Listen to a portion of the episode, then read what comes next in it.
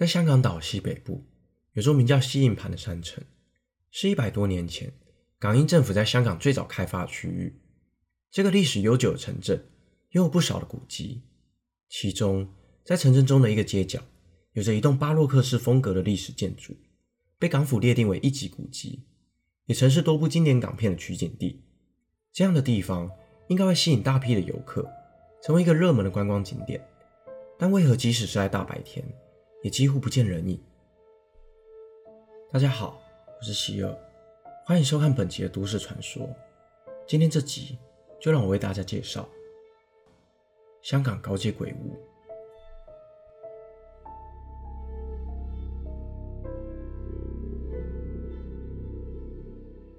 在皇后大道西段以南，有四条顺着山坡的横街，分别叫做第一街、第二街、第三街以及第四街。但在华人社会里，特别忌讳四这个数字，于是政府便将第四街改名为高街，即为四条街中最高的一条街道。也或许是这样的迷信，让高街上充斥了不少灵异传闻。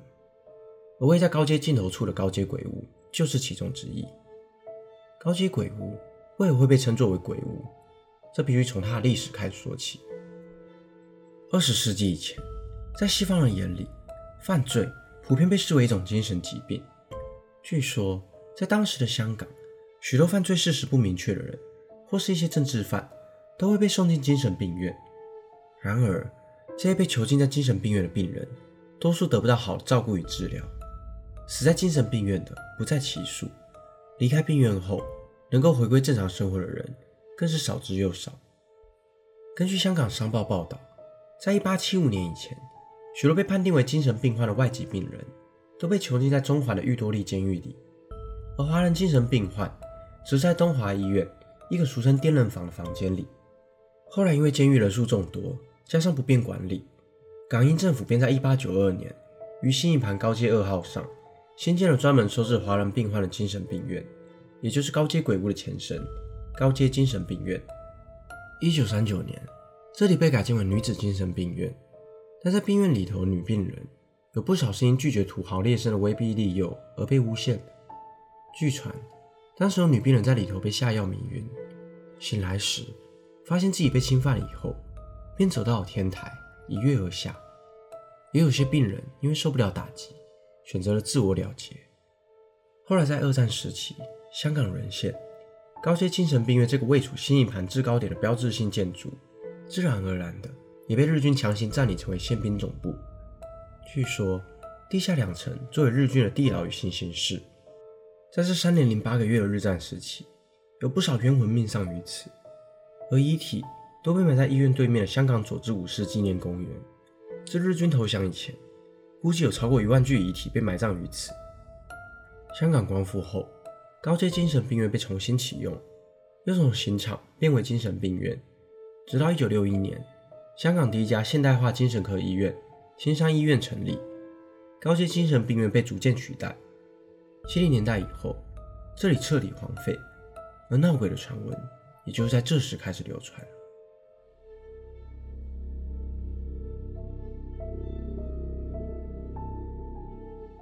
许多附近的居民表示，每当太阳下山以后，经过荒废的病院，就会听到凄厉的惨叫声，有时还会听见锐利的撞击声从医院里头传来。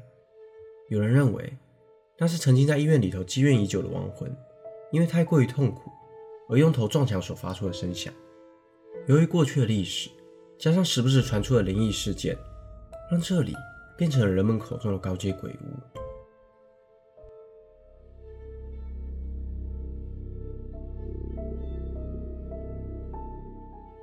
曾有个年轻人入内探险，却在二楼和三楼之间的阁楼处看到了一名日军吊死犯人的情景。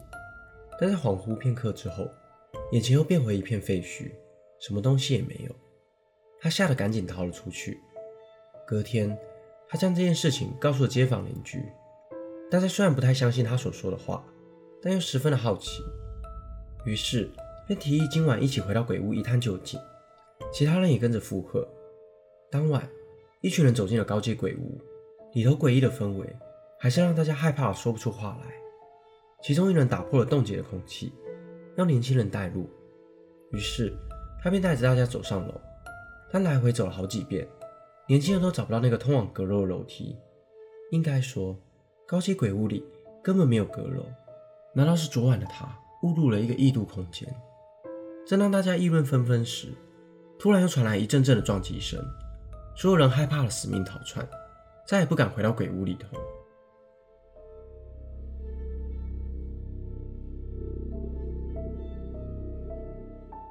二零一四年，有一名来自香港的网络作家聊斋诡异，在个人的脸书上分享了关于高阶鬼屋的回忆。一九九二年，灵异电影《大明星》上映，该电影实际走访了许多二十世纪末的灵异地点，记录了团队探险的过程。其中的一个片段，这是在高阶鬼屋拍摄的。当年，这名作家还只是一个九岁的孩子。有一天，他的母亲从出租店租了一卷《大明星》的录影带。吃完晚饭后，他便和母亲一起坐在电视机前观看。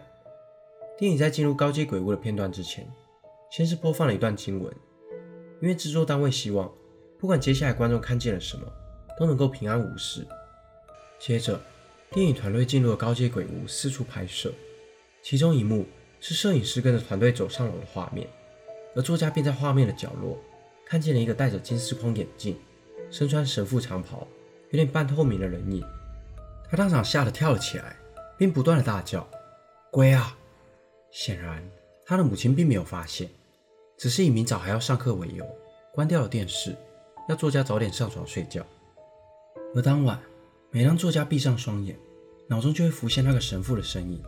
但之后的日子也没有发生什么异样。直到几年后，作家上了中学，他才又跟同学聊起了这件事。但其他看过《大明星》的同学都认为他在说谎，因为他们并没有在电影中看到什么灵异的现象。作家为了证明自己没有说谎，并约了三名同学。吃完晚饭后，一起搭地铁到高阶鬼屋。当他们到了高阶鬼屋时，已经晚上九点，高阶上也没有什么人来往。四人便偷偷溜进了高阶鬼屋闲逛。其中一名叫阿志的同学不断的激问作家：“神父呢？神父在哪里啊？”而另外两名同学则一改白天嘲笑的态度，自从进到鬼屋后，始终不发一语。走了一段时间，四人大致上已经绕完了整栋鬼屋。阿志对着作家不屑地说：“这里根本没有什么神父，别再骗人了。”话音未落，作家突然听到背后传来了一个声音：“年轻人，你找我吗？”大家吓得魂飞魄散，不顾一切的转身就跑。而作家回头一看，那个他曾在电视机上看到的神父就出现在他的面前。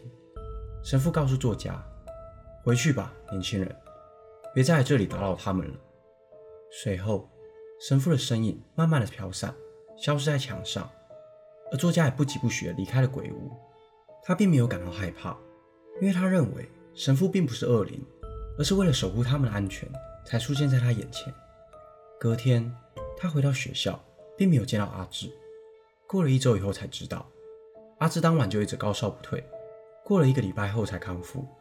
而另外两名同学虽然没什么异状，但他们都不约而同的表示。